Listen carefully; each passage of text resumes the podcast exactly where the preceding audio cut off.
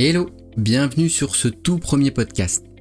J'ai l'envie et l'espoir de changer la vie de nombreuses personnes, en montrant comment bien gérer son budget.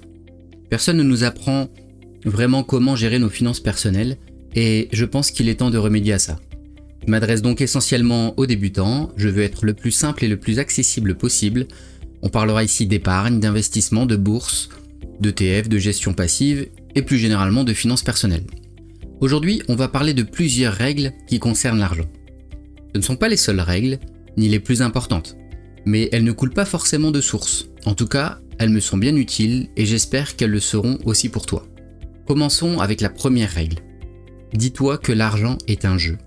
Si tu as grandi dans une famille comme la mienne, on ne parlait pas souvent d'argent.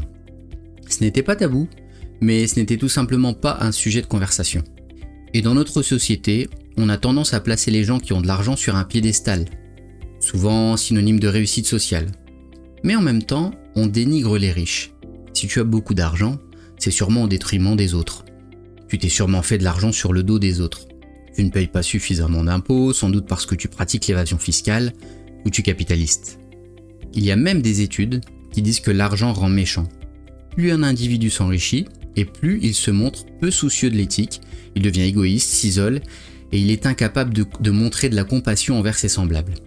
Si tu as grandi avec ce genre de croyances et de discours autour de toi, tu vas avoir tendance à te maintenir loin de l'argent.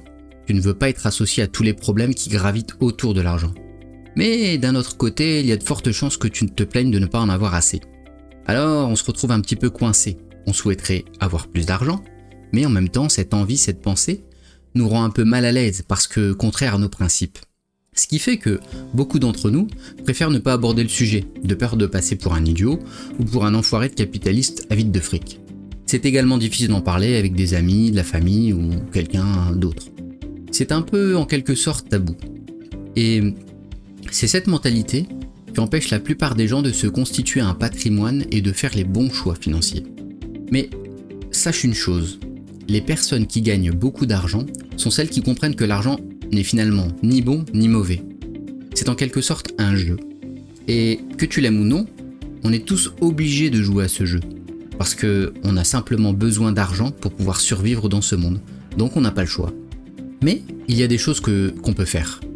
Notamment se renseigner sur comment on pourrait bien jouer au jeu de l'argent. Hein? Quoi? Non, ça va pas du tout. Ouais, non, euh, le jeu de l'argent en français ça sonne vraiment pas bien. On va plutôt parler de money game. Ou simplement du game. D'accord? Ça sera plus simple on fait référence au jeu de l'argent et on appelle ça le game. La plupart des personnes qui ont grandi dans une famille comme la mienne optent pour la stratégie perdante. On enfouit sa tête dans le sable et on fait semblant que de toute façon tout cela n'a pas vraiment d'importance.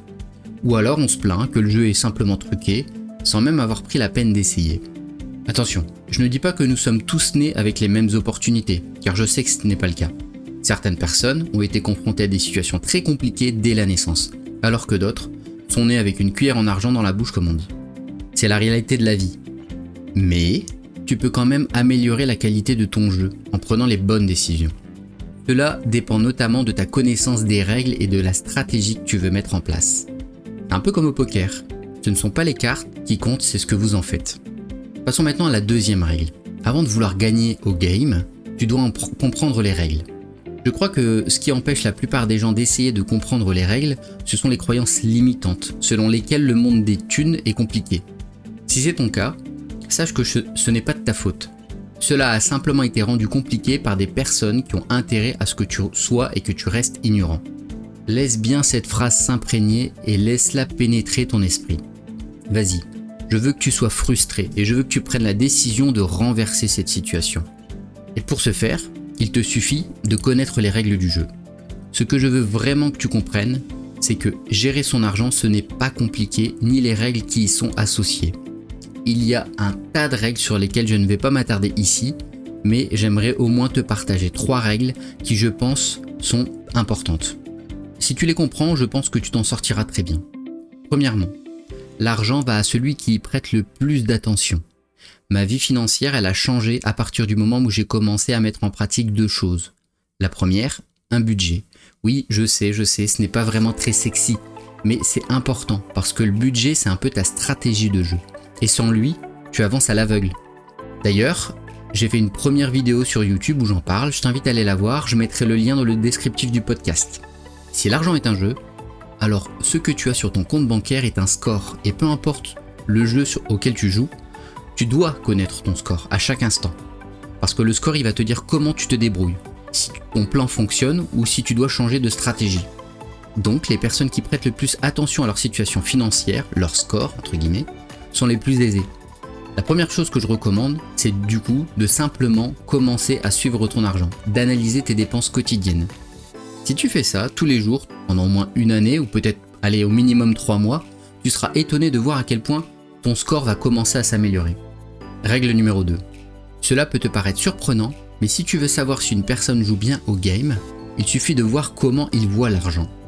S'il voit l'argent comme une ressource difficile à obtenir et limitée, alors je peux presque te garantir qu'ils ne se sont et ne seront pas riches. En revanche, s'il voit l'argent comme une ressource abondante et infinie, qui est facile à obtenir avec une bonne combinaison de stratégies, de compétences, etc., alors, à mon avis, se débrouille très bien dans le game. Cette différence-là, elle peut paraître insignifiante, mais en réalité, elle est très importante.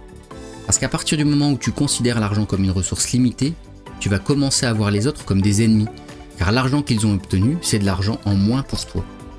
Et cette mentalité, tu vois, elle devient un peu une prophétie autoréalisatrice, car tu essaies de tout garder pour toi, par peur que les autres prennent ce qui t'appartient. Mais en réalité, mais en réalité, il y a suffisamment d'argent pour tout le monde. Si tu es seul dans la nature, ou sur une île déserte, l'argent n'a aucune valeur. Mais si d'autres personnes sont là avec toi, alors l'argent devient utile. Il se transforme en monnaie d'échange. Faut bien que tu gardes ça en tête. Parce que ça sera beaucoup plus difficile pour toi de gagner de l'argent si tu considères tout le monde, toutes les personnes qui t'entourent comme des ennemis. Les personnes les plus riches sont souvent celles qui sont aussi le plus ouvertes, généreuses de leur temps, de leurs connaissances et de leurs astuces ne vois pas les autres comme des concurrents, mais plutôt comme des partenaires potentiels avec qui tu peux et pourras construire quelque chose de meilleur et de plus grand. Règle numéro 3.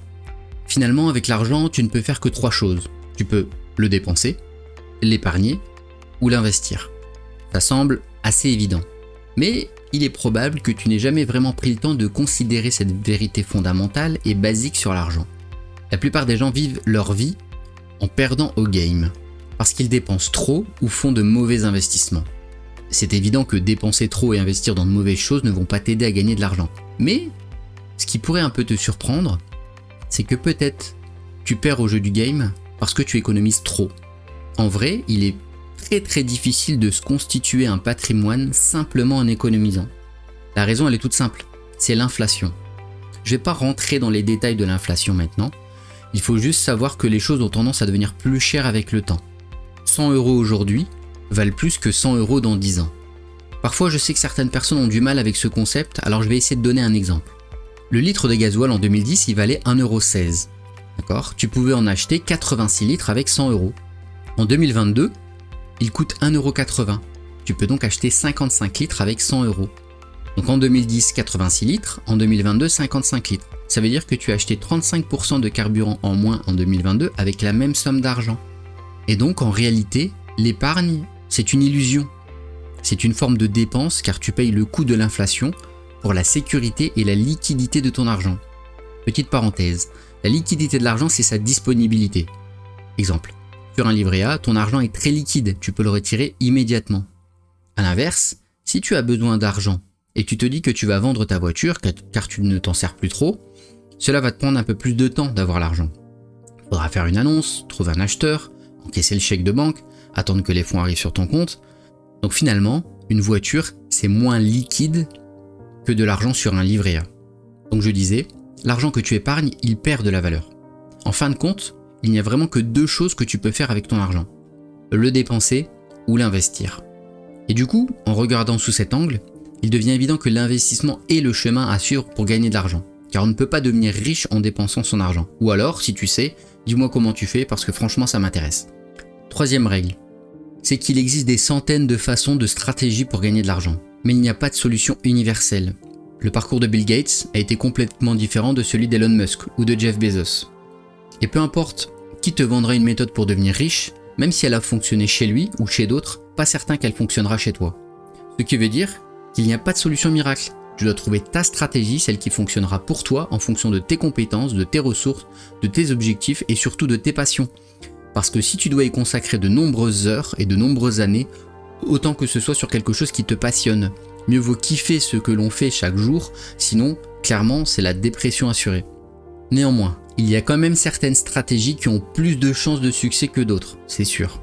Mais le plus important, c'est que tu trouves comment gagner de l'argent et que tu apprennes comment bien l'investir. Pense à l'immobilier qui peut être une piste, la bourse également, etc. Et au lieu de travailler dur toute ta vie pour gagner de l'argent, il faut que tu fasses travailler ton argent pour toi. Voici un exemple. Prenons un appartement en location. C'est un investissement, mais qui va te rapporter un loyer. Au début, ce loyer te servira sans doute à rembourser le crédit et couvrir tes frais. Mais une fois l'appartement fini de payer, ce sera un revenu supplémentaire, dit passif. Et ton appartement prendra aussi peut-être de la valeur avec le temps. Ça peut sembler être une stratégie incroyablement basique, mais franchement, tu peux me croire, les grands basiques, les grands classiques, c'est ce qui marche le mieux. Si tu gardes en tête ces règles et que tu exécutes ta stratégie sur une période suffisamment longue, franchement, il va être très difficile pour toi de perdre au game. Donc je te conseille vraiment de les suivre au maximum. Petit récap. Première chose, l'argent est un jeu. Ce n'est ni bon ni mauvais, ne te laisse pas polluer par les discours populaires que tu peux entendre autour de toi. Deuxièmement, avant de jouer au game, apprends les règles. Elles sont simples contrairement à ce qu'on essaie de te faire croire. Et avec Internet, tu as accès à toutes les informations que tu cherches. L'argent va à celui qui y prête attention. Il est très important que tu aies un budget pour savoir où va ton argent et surtout où tu en es aujourd'hui. Apprends à voir les autres comme des partenaires, sois généreux de ton temps et de tes connaissances, ne vois pas les autres comme des ennemis ou des concurrents. Avec l'argent, tu ne peux faire que trois choses. Dépenser, épargner et investir. Comme on l'a vu ensemble, épargner, finalement, ça revient à perdre de l'argent. Donc focalise-toi vraiment sur l'investissement. Et dernière chose, il y a des centaines de stratégies qui fonctionnent, mais pas de recette universelle. C'est à chacun de faire son chemin. Et voilà mec, c'est tout pour aujourd'hui. J'espère que ça t'a aidé. Si tu as des questions, n'hésite pas à les poser en commentaire et surtout reste concentré sur tes objectifs. On se retrouve sur le prochain podcast. A plus